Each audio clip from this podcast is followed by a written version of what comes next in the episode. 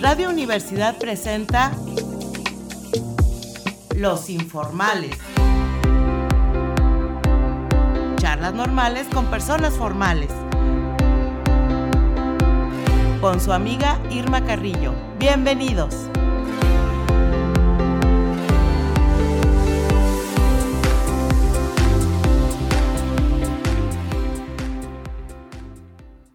¿Qué tal amigos? Muy buenas tardes a todos los amables radioescuchas que nos acompañan en esta edición de Los Informales. Como ya saben, pueden escucharnos a través de las frecuencias 88.5 de FM en San Luis Potosí y 91.9 FM en Matehuala o bien a través del sitio de radio y televisión universitaria de la Universidad Autónoma de San Luis Potosí.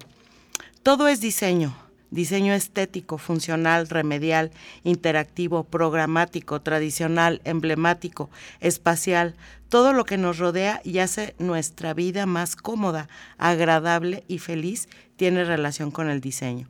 Es por esto que el día de hoy tengo como invitado a un compañero y amigo muy querido, el maestro José Luis González Cabrero, que bueno, él estudió la licenciatura en diseño industrial en la universidad, eh, él es profesor de tiempo completo ahí en la universidad y culminó sus estudios de licenciatura, ahorita me estaba platicando, en la Universidad de Illinois en, en, este, en Chicago, que fue este, como que tu último año, ¿verdad, José Luis?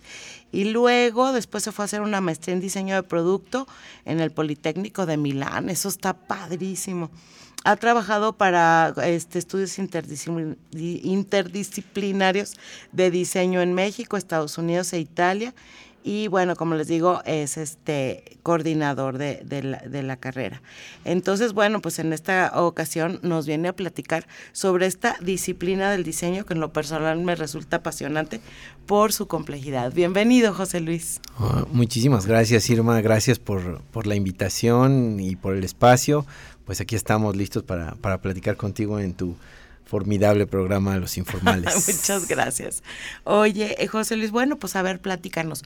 ¿Cómo fueron tus inicios en el diseño industrial? O sea, ¿cómo, cómo fue que te llegó así la vocación y dijiste, esto es lo que quiero estudiar? Pues yo, yo creo que yo desde, desde que estaba en, bueno, no sé, primaria, secundaria, me gustaban mucho la, el, las disciplinas creativas. Ahora, ahora que me dedico también como como maestro, como profesor en la universidad, pues voy viendo así como, sí tenía como este perfil de dibujar, de construir, que los legos, de, deshacer cosas, ¿no? Desarmar juguetes. O sea, le desarmabas el reloj a tu papá. Y por ahí, a, al abuelo, el abuelo materno siempre decía, ya le agarró las, las, la caja de herramientas.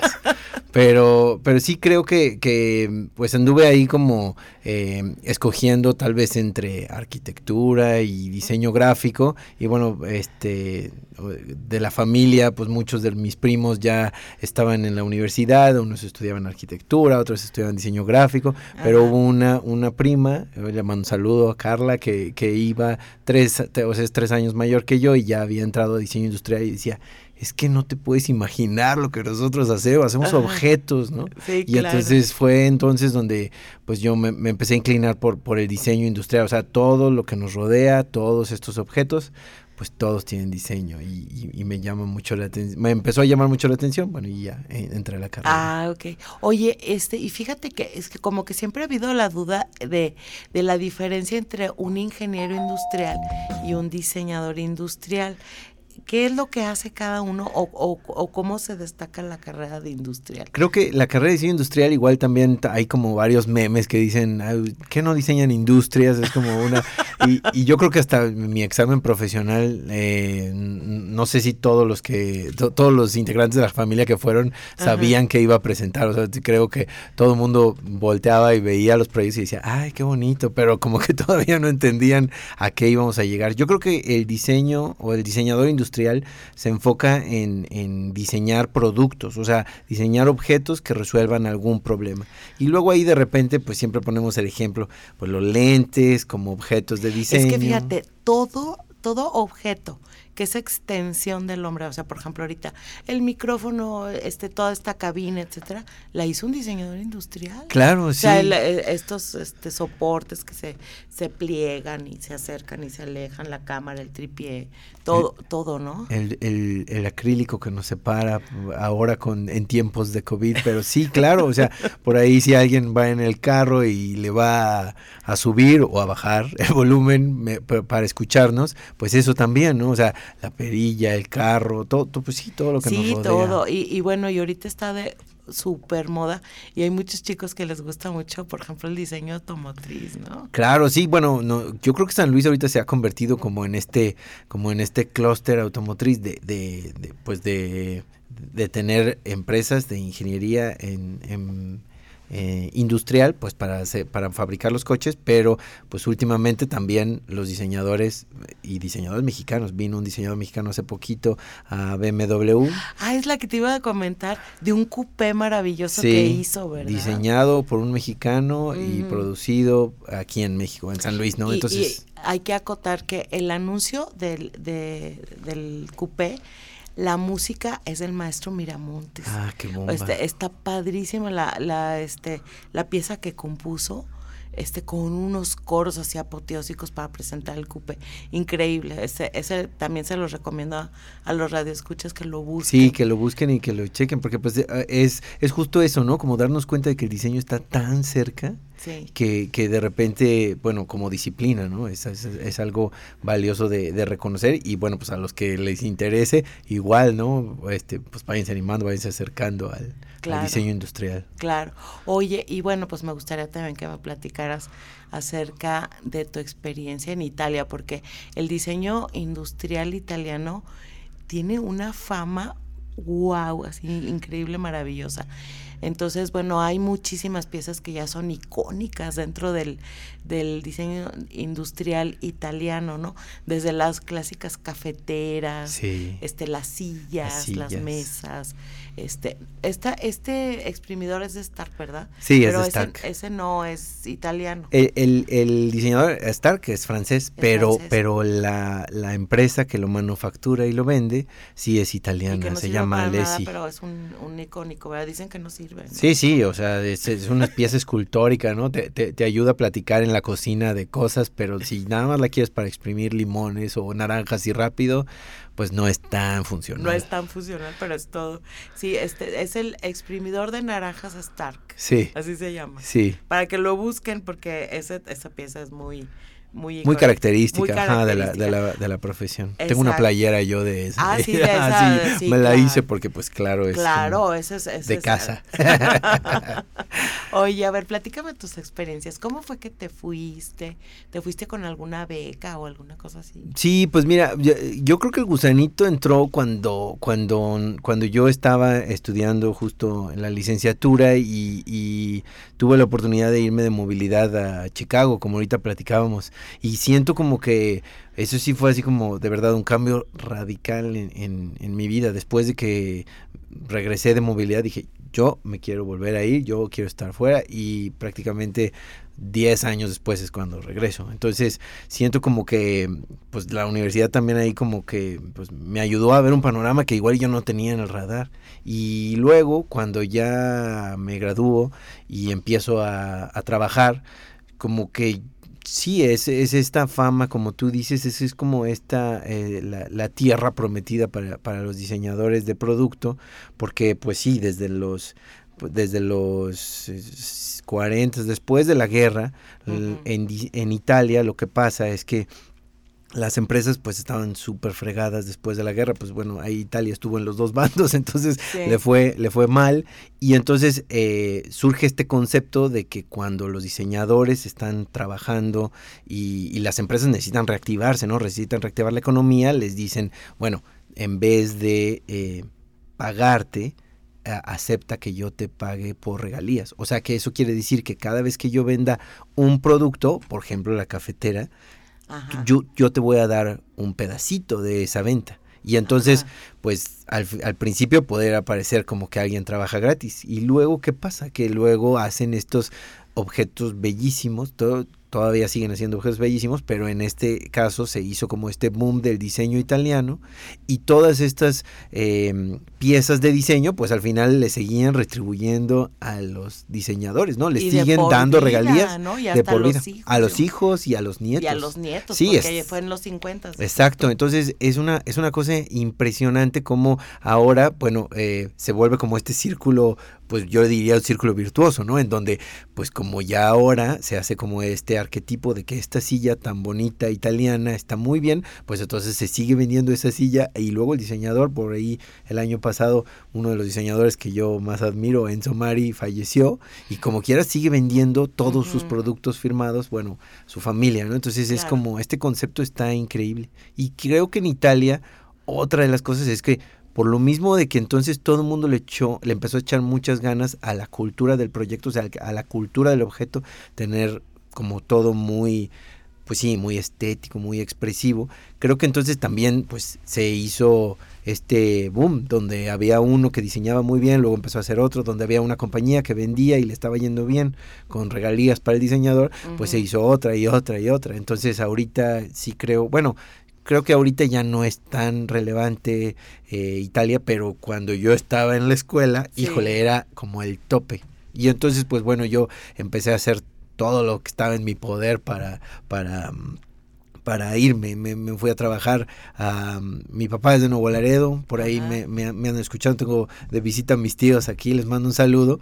Y yo me fui a trabajar a, a, Estados Unidos para, para ahorrar, para ahorrar dinero para mi maestría en el Politécnico de Milán, que era para mí como el top, ¿no? Donde ¿es habían difícil entrar o cómo es la onda? El proceso es un poco largo, pero es una universidad pública. De hecho, así ah. como la Universidad de, de, Autónoma de San Luis Potosí, es como el top 5 de las públicas en diseño mm. y a nivel global. Pero en realidad no es tan cara. Lo único es que sí es un proceso largo de, de, selección. sí, sí, escogen así. Gente sí escogen así como el... Yo para mi entrevista no sabía italiano y me hicieron la entrevista en italiano y hasta me acuerdo que cuando colgué, como que todo el mundo en la casa se me quedó viendo así como, ¿y cuándo aprendiste? O sea, de, de tratar como de con la emoción y el rush de tratar de, de, pues sí, de brincarte todas esas barditas para que ya te escogieran. Oye, ¿y, y entonces entraste a estudiar italiano? Entré a estudiar aquí en el Centro de Idiomas Italiano, me metí a todos los niveles porque primero me aceptaron y me dijeron, ya tienes que llegar en octubre y yo todavía no sabía y yo iba a tener todas mis clases en italiano. No nada más las de dibujo y proyectos, sino semiótica y todas Entonces yo así decía, ¿qué voy a hacer? Entonces... Y aparte escribir en italiano. Escribir en italiano, sí, los, los, ensayos, eh, la comunicación, los exámenes son, eso por ejemplo es muy diferente de acá. El, los exámenes son todos... Eh, como entrevistas, ¿no? Un examen oral. Y entonces eh, te, te, plantas enfrente de un profesor que además escribió el libro del, curso que estás tomando y te empieza a preguntar de algo que él escribió. Entonces, como que sí tienes que, o sea, el nivel sí está eh, rudo. Sí, rudo, ¿no? Pero la verdad es que, pues bueno, fue algo como muy, pues, muy padre porque al final sí me, me sacó totalmente de mi contexto. Estuve en en el Politécnico, bueno, me acuerdo así, el primer día que entré era como, yo siento que era un poquito parecido como cuando vas a los estadios y están las playeras de los jugadores profesionales así, los retirados, ¿no? O sea, los que hicieron ese equipo y están colgadas, así entras y están las banderas de Bruno Munari y de Gio Ponti y de Enzo Mar y tú dices Ahí dieron clase ellos. Ellos dieron clase ahí y a ellos estudiaron y dieron clase ahí. Entonces, es así como, o sea, se te derrite el, cerebro y yo la verdad, pues sí, súper emocionado tomando fotos el primer día, ya, ya los últimos días yo también ya me quería graduar, pero, pero sí, estuve allá, la maestría duró dos años, maestría en diseño de producto. Y luego, este, pues me quedé allá trabajando en los estudios, ¿no? O sea, me quedé allá ah. seis años. Entonces. ¿Te quedaste seis O sea, que hablas italiano fluidito. Un, un poquito, pio menos, pio menos. No, sí, sí. La verdad es que, pues sí, es, es como de esas cosas en donde, pues me empujé al principio y, al, y, y yo sentía, pues no sé, tenía, yo me acuerdo de un maestro de historia del arte que era así como una eminencia, te lo juro que se acababa la clase y se paraban todos y le aplaudían y yo decía, no, no alcanzaba a entender, se me iban algunas cosas, entonces me tuve que esforzar mucho pues para dominar un idioma a nivel eh, profesional cuando yo pues al final entré porque sí se parece mucho al español. Claro, y fíjate que esta experiencia que estás platicando está maravillosa porque eh, ahorita muchos muchachos aspiran, ¿no? A hacer esta movilidad y a veces a algunos les da miedo, aprensión, etcétera. Y la universidad les ofrece esa oportunidad de, de poderse mover. Claro, si tienes buen promedio, puedes escoger a dónde irte. Tú como coordinador de la, de la carrera, pues me imagino que gestionas ese tipo de cosas. Sí. Entonces, invitar a todos los alumnos que que de la universidad en general a que aspiren a moverse, a ver otros mundos, otras maneras de pensar, este, porque estamos encerraditos aquí en San Luis Potosí, que somos un punto en el gran mundo. Sí, claro. Y que realmente sí abre tus expectativas, ¿no? Siento que el diseño industrial es así como, o sea, la palabra sería como contaminable, o sea, como que de verdad está como, eh, o sea, la visión de un diseñador industrial de verdad te enriquece muchísimo si se mueve como de su, de su contexto, ¿no? Y entonces yo a mí, la verdad me da muchísimo gusto, eh, como coordinador he visto, bueno, se va a ir súper viejito, pero yo fui el primero que me fui de movilidad, Irma. O sea, yo fui el primero de la carrera que me fui de movilidad. Entonces, a mí la verdad me da mucho gusto porque la verdad la carrera, después de mí ha habido incontables, incontables industriales que se mueven. De hecho, la otra vez en, en el departamento de, de, internacionalización les preguntaba y dicen que en, en cuestión de número de alumnos y experiencias de movilidad, industriales del más alto de toda la universidad. O sea, porque arquitectura sí se van más, pero son más alumnos. Entonces, o sea, son unos pata de perro los industriales y, la verdad es, es un gusto porque, porque sí, como que el diseño industrial tiene esa característica pues por ejemplo como estos micrófonos tal vez se hicieron en China, tal vez se hicieron en Estados Unidos o en Alemania, eh, los objetos tienen tienden a ser globales, universales, ¿no? Y funcionar para todos. Entonces, que tú te vayas a otro lado y tengas otra visión. Y otro lado, eh, qué sé yo, eh, Timbuktu, Australia o Aguascalientes. Pero es salirte del contexto. Salirte de tu contexto. Sí, como dices tú, bueno, pues ahí en la Universidad de Movilidad este estatal, nacional e internacional. Sí, claro. Y ahora sí que depende de lo que quieras y de tus posibilidades y, y demás, pues la universidad apoya, apoya con la matrícula. Sí, claro. Por, por los convenios que tiene y todo, entonces es maravilloso esa, esa experiencia. Oye, ¿y, ¿y, de qué va tu tesis de maestría? Mi tesis de maestría, em, eh, que de hecho yo creo que ya era el, el síndrome del jamaicón en el segundo año, mi tesis de maestría está chistosa porque se llama Rinebus y Rinebus como, como sonido esta, es, un, es la palabra al revés de un souvenir. Entonces, ah. yo lo que hice fue que hice una colección de objetos para personas que aunque nunca habían ido a México, si utilizaban ese objeto, les daban ganas de ir a México. Ay, oye, ¿Qué hubo? no, bueno. ¿Qué hubo? Entonces, Sí, de veras. ¿Y cómo eso? Entonces, por ejemplo, ah, o sea, una de las cosas es que yo decía, es que la verdad, y bueno, ahí también les digo, era como también la nostalgia, como que siento que también cuando te mueves como que valoras un chorro de cosas. La verdad, yo me acuerdo, prepo, decía, ay, San Luis, qué flojera.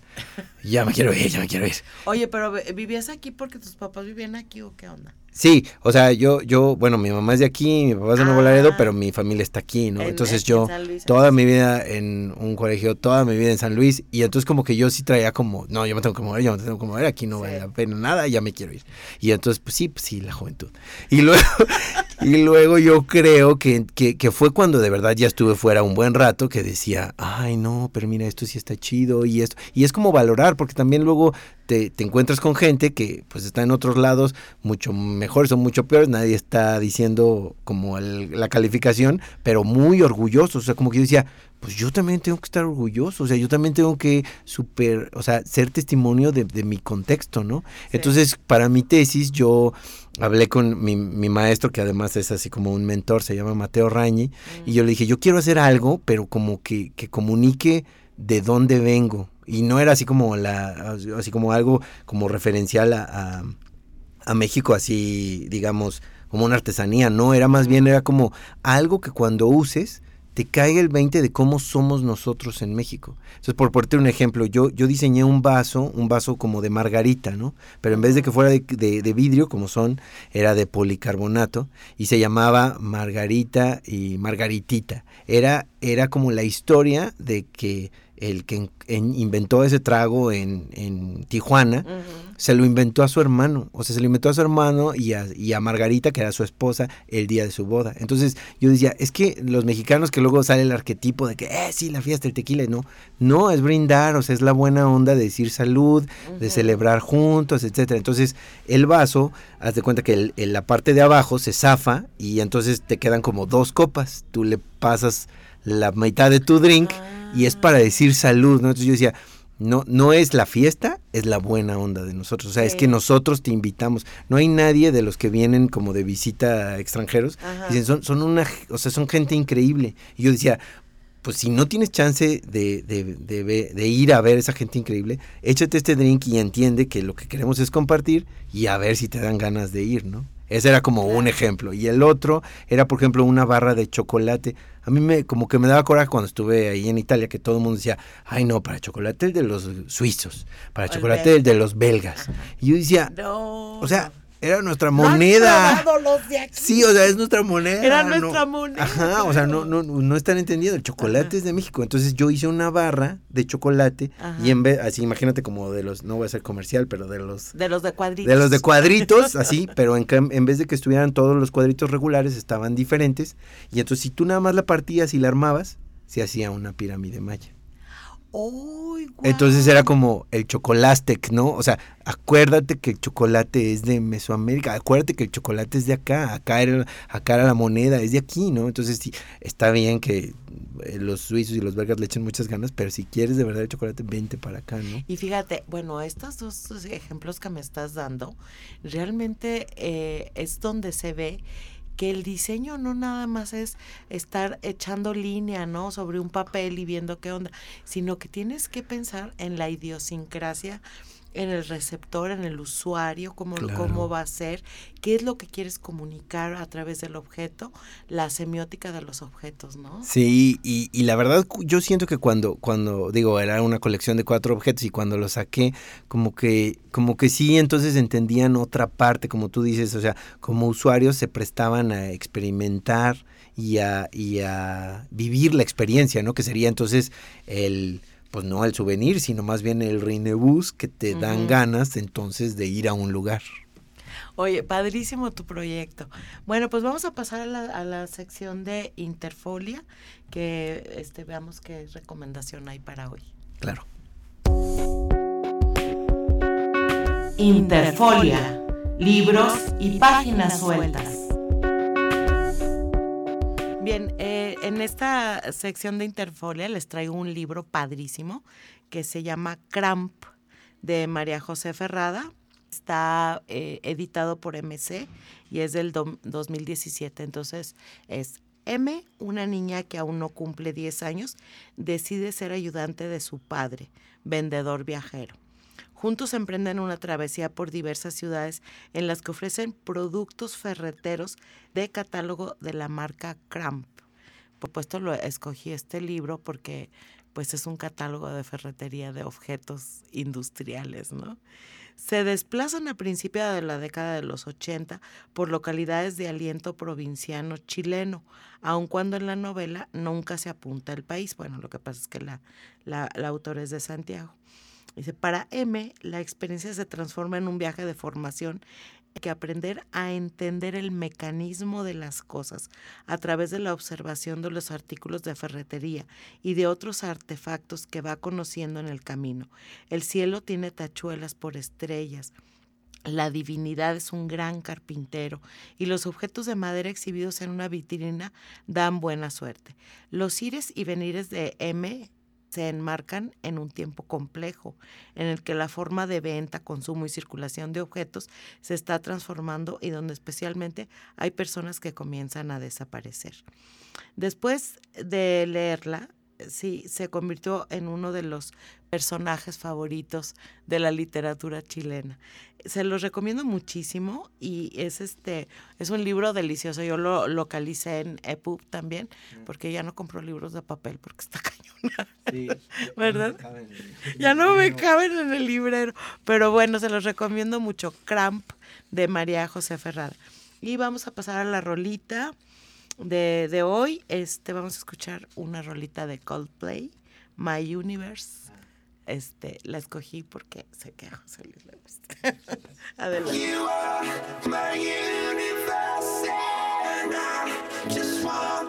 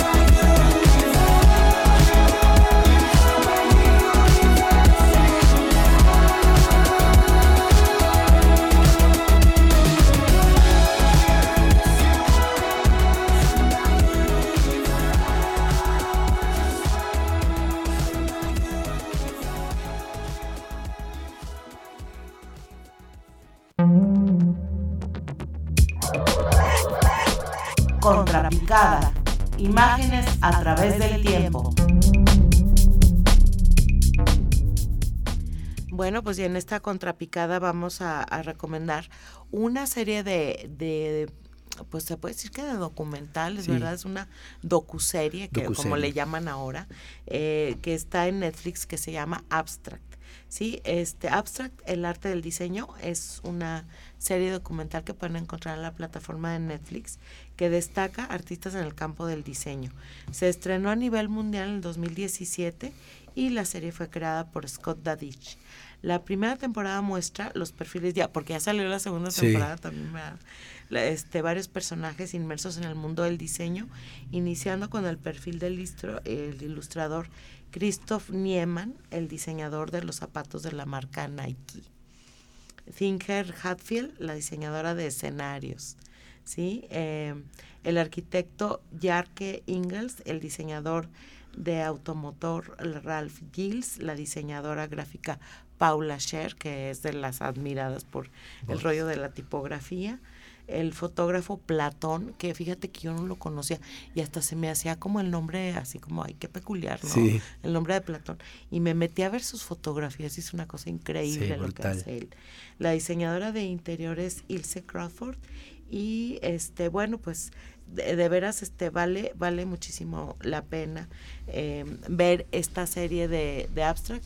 Este, solamente ahorita voy a comentar la, la temporada 1, pero en la temporada 2 también, o sea, abordan todos los campos del diseño, la arquitectura industrial, moda, calzado, joyería, de todo, ¿no? Hay tipógrafos también, tipógrafos, diseñadores de escenarios, no, está brutal. Sí, y voy a hacer una un impasse este para mandar un saludo a mi querida Marta María, esposa de, de aquí de, de José Luis, y a sus papás que nos escuchan en Matehuala, ¿sí están en Matehuala? No, están, aquí, en San Luis, vivieron un tiempo en Matehuala, pero están aquí en San ah, Luis. Ah, ya, ya se vinieron a vivir, doctor, le mando un abrazo a su esposa también, que son muy queridos y este y les mandamos un saludo y pues también a, la familia de, de, José Luis que nos está escuchando, ¿verdad? Sí, hay, hay, hay porra, hay porra del otro lado del sí. sí, muchas gracias por su preferencia. Bueno, pues vamos a seguir platicando con, con José Luis de, de, todo este apasionante mundo de, del diseño. Y a mí me gustaría que me platicaras de tu chamba, de tu eh, este despacho. A ver, ¿cómo se llama tu despacho? Bueno, yo, este, cuando los últimos años que estuve allá en Italia y además porque, pues, bueno, tenía que transformar mi, mi visa de estudiante a visa de trabajador, abrí el estudio. El estudio se llama González Cabrero, mis dos apellidos y también, o sea, pues todo, todo un, pues todo un, este, ahora sí que como un viaje porque pues quería ponerme de diferentes nombres y luego registrarlo y luego estaba en otro país, no sabía bien cómo, cómo estaban eh, las leyes y, la propiedad intelectual ah, allá. O sea, empezaste Empecé en, allá. en Italia. Es que eh, sí, pues prácticamente cuando me fui, ah, me preguntabas que si me dieron una beca todo el primer año, no tuve beca y hasta que estuve allá y me di cuenta, sí, la verdad es que la vida sí es, sí es muchísimo más cara. Milán como ciudad es muy cara y entonces yo dije, no, yo me tengo que mover, como ya estaba admitido y ya tenía calificaciones de la universidad, apliqué una beca que organizaba el Instituto Italiano de Cultura y la Secretaría de Relaciones Exteriores. Y como ya estaba allá, o sea, como ya, ya estudiaba ahí, y prácticamente... ya habías demostrado que eras muy Traía buen promedio y todo, y entonces me la dieron. Entonces, haz, de cuenta que fue así como ah, lo que me salvó, ajá, un salvavidas de para quedarme. Pero ya después, pues bueno, eh, también eso es una realidad, o sea, Milán sí es una ciudad de muchísimos estudios y un poquito esto que, que, luego ahora yo diciéndoles a mis a mis alumnos les digo aguas porque unas veces cuando haces unas chambitas si no si no buscas que te remuneren pues entonces haz de cuenta que pues ya nadie paga. En Milán es un poco así o sea te, está como muy normalizado que uno chambie y que no y que no le paguen, que digan, ah, bueno, tienes la experiencia. De hecho, por ahí hay las malas lenguas dicen que algunos de los diseñadores así como muy afamados, no voy a quemar a ni uno, pero que hacían que, la, que, que los practicantes de diseño, por ejemplo, de unos países de Japón, de China, le pagaran para que estuvieran en el estudio haciendo chamba, pero era porque ellos se querían llevar como el renombre, ¿no? Así como yo trabajé en el estudio de tal. pero, pero sí está ah, muy competido. o sea, al revés. Al revés. En vez de pagarles ellos. Como pagar una colegiatura en un como estudio. Pagar una colegiatura. Ajá. Como si fueras un aprendiz. Exacto. Y entonces, pues bueno, yo al final dije, no, yo me tengo que salir. Y entonces, bueno, una, una manera era transformar, como ya tenía el título de maestría del otro país, transformar mi visa de estudiante a trabajador. Pues como ellos te formaron en la universidad y tú estás demostrando que acabaste bien, pues entonces sí te la, sí, te la puedes, este, sí la puedes transformar. Ahí el tip para todos los que anden para allá o se quieran ir a Italia, eh, me parece que en toda la comunidad europea se puede eso, porque traes el título de una universidad de Europa, ¿no? Oye, ¿y no tuviste bronca para que te revalidaran aquí? La licenciatura no, para nada. No, este. Ah, aquí. La, maestría. Ah, sí, bueno, sí, ese también fue otra otra historia, sí, en la CEP de, de, de comprobar los créditos. pero bueno, lo bueno es que el Politécnico, no, ahí también cuenta un poquito así como las universidades que tienen ya muchos años y que, y que prácticamente sí están registradas, ¿no? Entonces ah, no tuve tanta bronca, pero sí tuve que eh, hacer como una descripción muy exhaustiva de cada una de mis materias y luego ya me revalidaron la, la, maestría. También allá, para que, me para que me validaran la licenciatura, tenía que ir apostillado y traducido. Sí, eso es un poquito la lata, pero se los juro que vale toda la pena. O sea, es algo un poco pesado, pero al final, híjole, no, todo lo que te traes es increíble. Bueno, síguenos contando. Ah, y entonces, y entonces lo modifiqué y me, o sea, le puse González Cabrero Estudio y, y, empecé a trabajar también un poquito con eh, estudios de diseño, pero haz de cuenta que entonces yo les ayudaba, si ellos decían, yo tengo este, estos cinco proyectos, tú saca este, ¿no? Tengo estos, eh, estos clientes, este, ayúdame con, con este proyecto. Y entonces yo empecé a trabajar, traía como en el portafolio estos proyectos que te estoy diciendo, como muy muy vinculados con, con el, con, pues sí, pues con donde era, ¿no? El diseñador. Em, por ahí trabajé para una empresa de, eso te va a encantar a ti, de, de, papel tapiz. Se llaman ah. Yaneli e Volpi. Eh, Volpi es como este zorros y son dos apellidos y prácticamente ellos imprimen el, el, papel tapiz y hacen como los pases para que bueno sea todo eh, todo quede como en patrón. Y, y, trabajan por ejemplo con una, esta marca increíble eh, eh, escandinava que se llama Marimeco.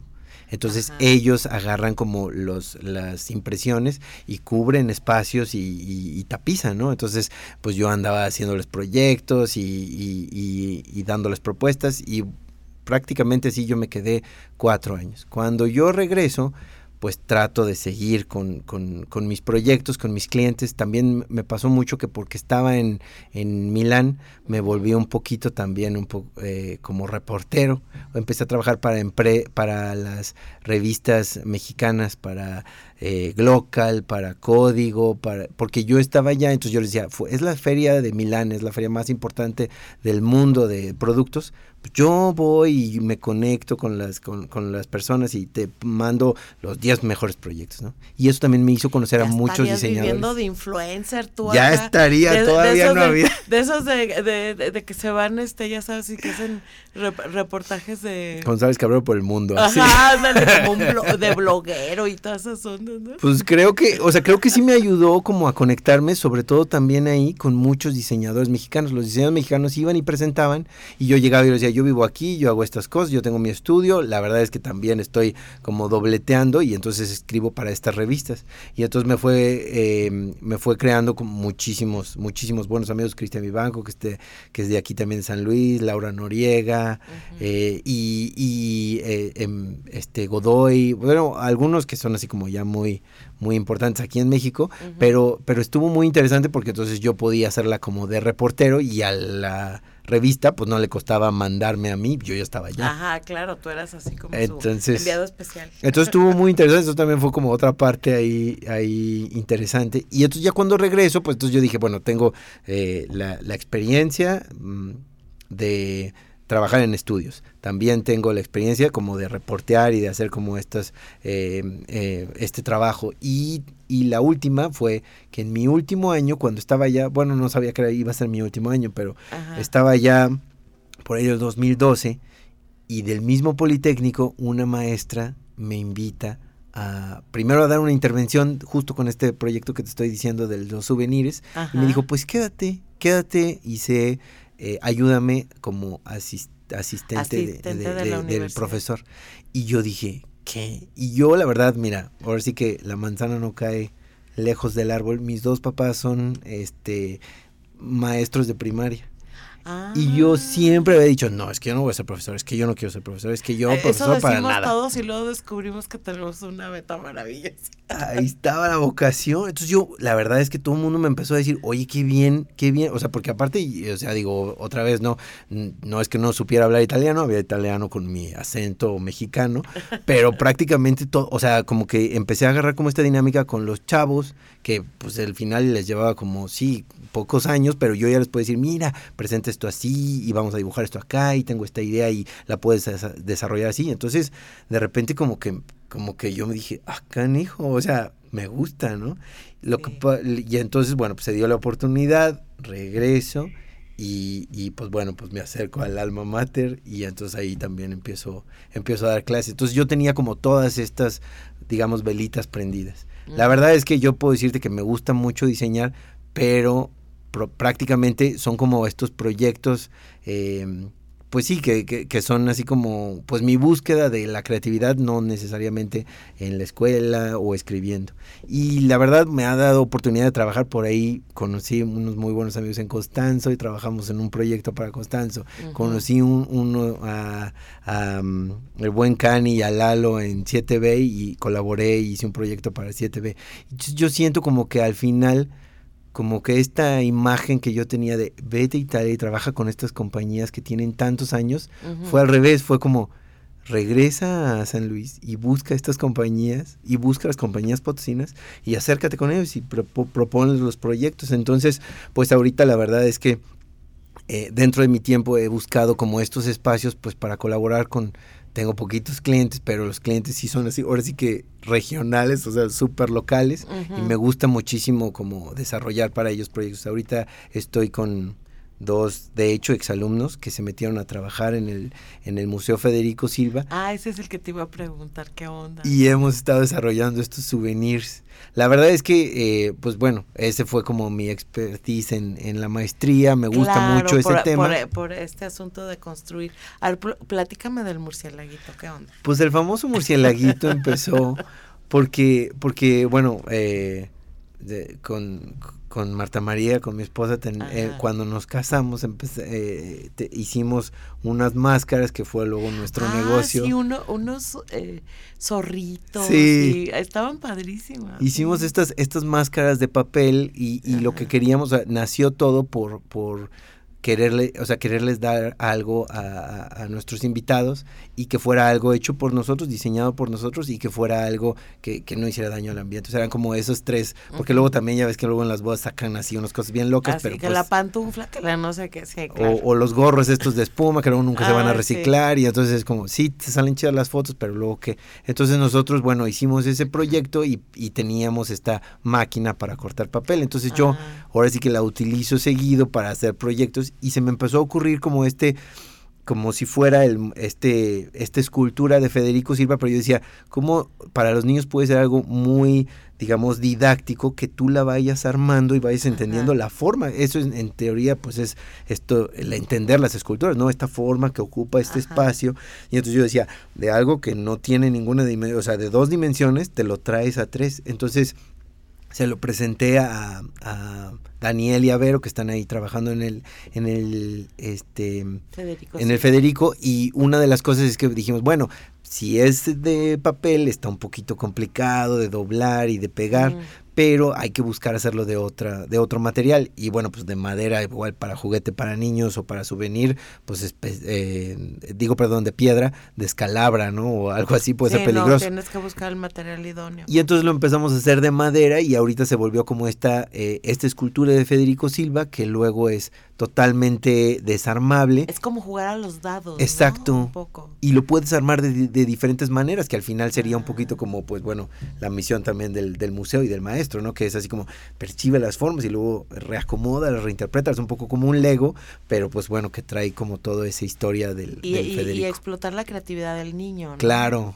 Claro. Y bueno, ellos tienen muchísimos muchísimas, este, ¿cómo se llama? Actividades eh, y, también como estas visitas, bueno, ahorita por la pandemia de, no, no, ha pasado tanto, pero, pero tienen como todas estas actividades y yo decía, no, pues está súper bien. Entonces, bueno, salió el murcielaguito, lo hicimos como libro y también lo hicimos como souvenir en madera y bueno, pues ahí están esperando, esperamos pronto vean la luz y los, y los niños puedan jugar con ellos. Y ahorita yo estoy obsesionado pues sí, desde las máscaras, ahora sí que este, me, me gusta mucho el, el, la geometría y armar el papel.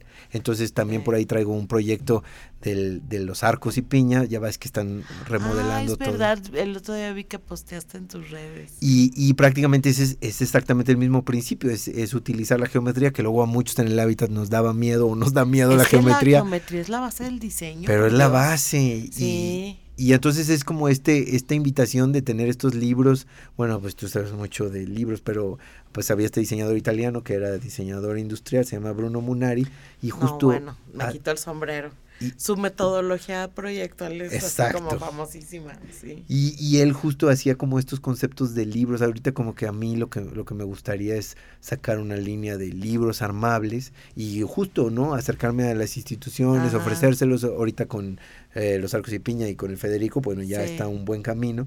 Y me, me encanta porque al final es como esta, tiene como esta ingrediente didáctico y también tiene como esta parte de entender el objeto, ¿no? Porque es objeto lúdico, colorido y en papel. Oye, también habías de hacer algo para la universidad. Por ahí, fíjate que para la, para la, este va a ser un spoiler, pero pues bueno, para que nos vayan a buscar al, al bazar.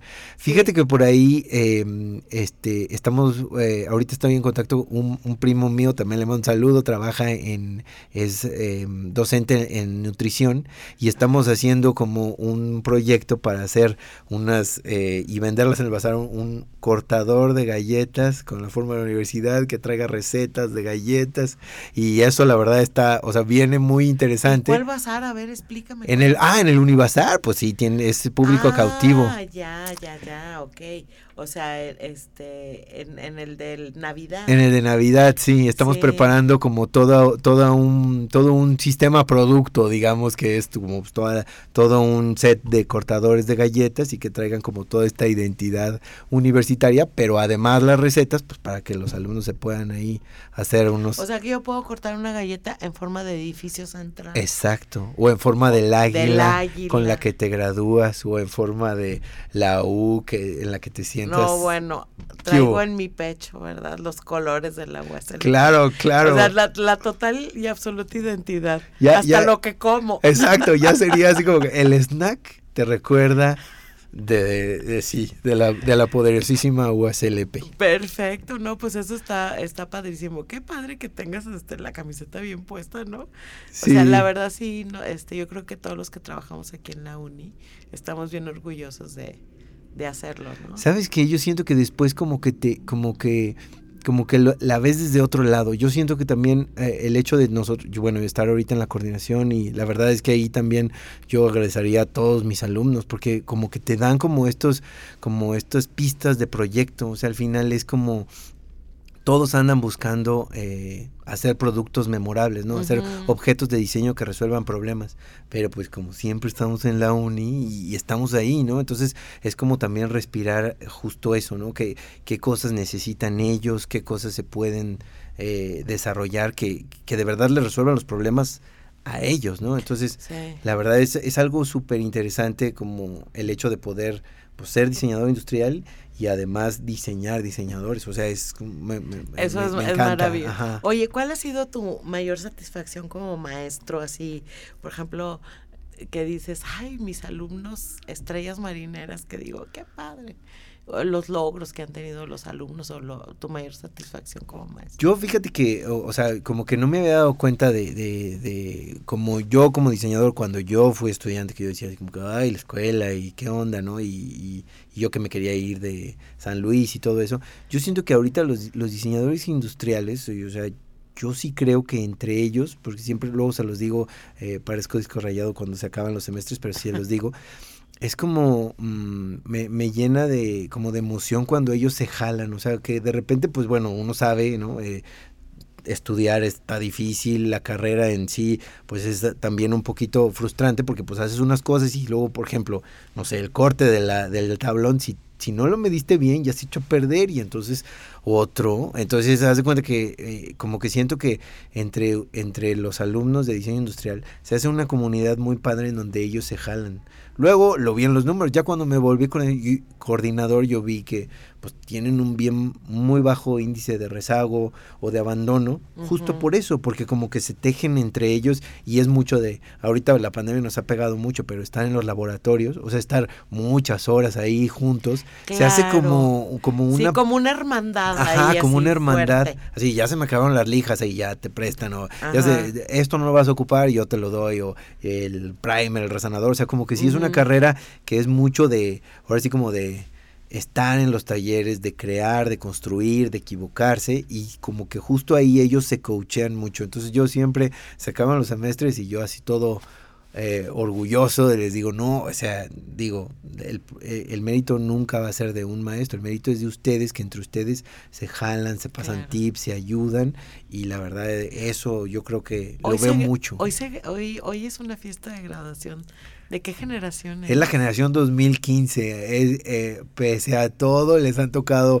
los semáforos y todo. Ahorita también les mandamos a ellos un gran saludo. Han de estar festejando. Ellos que lo oigan en el podcast, porque ahorita van a aprender ahí el DJ, pero la verdad es que súper orgulloso de ellos y, es lo mismo también. O sea, todos acaban, egresan, porque ahí están, ¿no? Diciéndoles, oye, te faltó esto, te paso este apunte, te jalo, eh, hacemos estas cosas, ¿no? Entonces como que sí lo he visto mucho con, con, con, los alumnos y ahora desde la posición en la que estoy como que lo veo más, ¿no? Igual y la comunicación entre los maestros y los alumnos o entre el coordinador y los alumnos pues será buena, mala, parcial, pero lo bueno es que está toda esta red de como de backup en donde todos están, no, mira, si nada más es esto, sácalo y no, no, se ayudan échale unos ganas. a otros. Y uno es bueno para cortar la madera y el otro para atornillar y el otro para... luego, luego se ve porque hay unos que son muy buenos, por ejemplo, para modelar. O sea, modelar en, en, en 3D ya es como una, sí, como una parte del cerebro, ¿no? Y una expertise. Y hay otros que son súper buenos en construir, ¿no? Entonces como que siempre se dan estos, ¿y cómo lo hiciste aquí? ¿Cómo lo hiciste allá? Además no es una actividad que puedes hacer de manera individual, ¿no? Sí, Como claro. que tiene que haber un trabajo en equipo. Eso yo creo que es lo que más extrañamos, porque las entregas estas que eran entrega en equipo y haz la lancha o haz el carro, ahí los veías a todos. No saben radio escuchas unas maravillas. Ahí les vamos a decir que en Facebook están todas las entregas, las que se venden, las que salieron, las que salieron más o menos, ahí para que nos visiten, ¿no? ¿Qué página, José Luis? Es, es Cordy Habitats. Si le ponen Cordy Habitats en, en... Es un grupo de Facebook. Es, es una página abierta de Facebook, le pueden poner y like. Ahí pueden ver el trabajo. Y también en Instagram, en Instagram Cordy Habitats. Ay, no, bueno, pues tienen muy pro y todo. Y, y la verdad es que, bueno, sí, yo sí siento que, que han ido subiendo el nivel con los años y ahorita, bueno, justo ayer... Eh, eh, unas alumnas que estaban de finalistas en un concurso a nivel nacional que si ganan, se ganan 270 mil pesos para, la, para, para fondear el, todo el proyecto que es un proyecto de diseño y de moda y escalarlo y todo eso. Entonces, de verdad, unas veces, o los que se van de pata de perro que decíamos, que luego se van, regresan, se titulan y luego se vuelven a ir y entonces ya nada más luego me mandan los saludos desde Berlín o desde Australia o desde... Qué maravilla, de, de veras que yo esas cosas digo, qué increíble oportunidad. Oye, y también no, no me quiero ir sin antes preguntarte, pues todos tus datos, ¿no? Tus redes sociales, dónde te pueden encontrar, este, porque también una parte importante de este programa, pues es impulsar el talento potosino. Entonces, a ver, dinos tus redes de, de, de tu estudio, de mi, todo. Mi estudio es González Cabrero Estudio en Facebook. Y el Instagram es solo González Cabrero. Ahí, bueno, subo también los proyectos que estoy haciendo.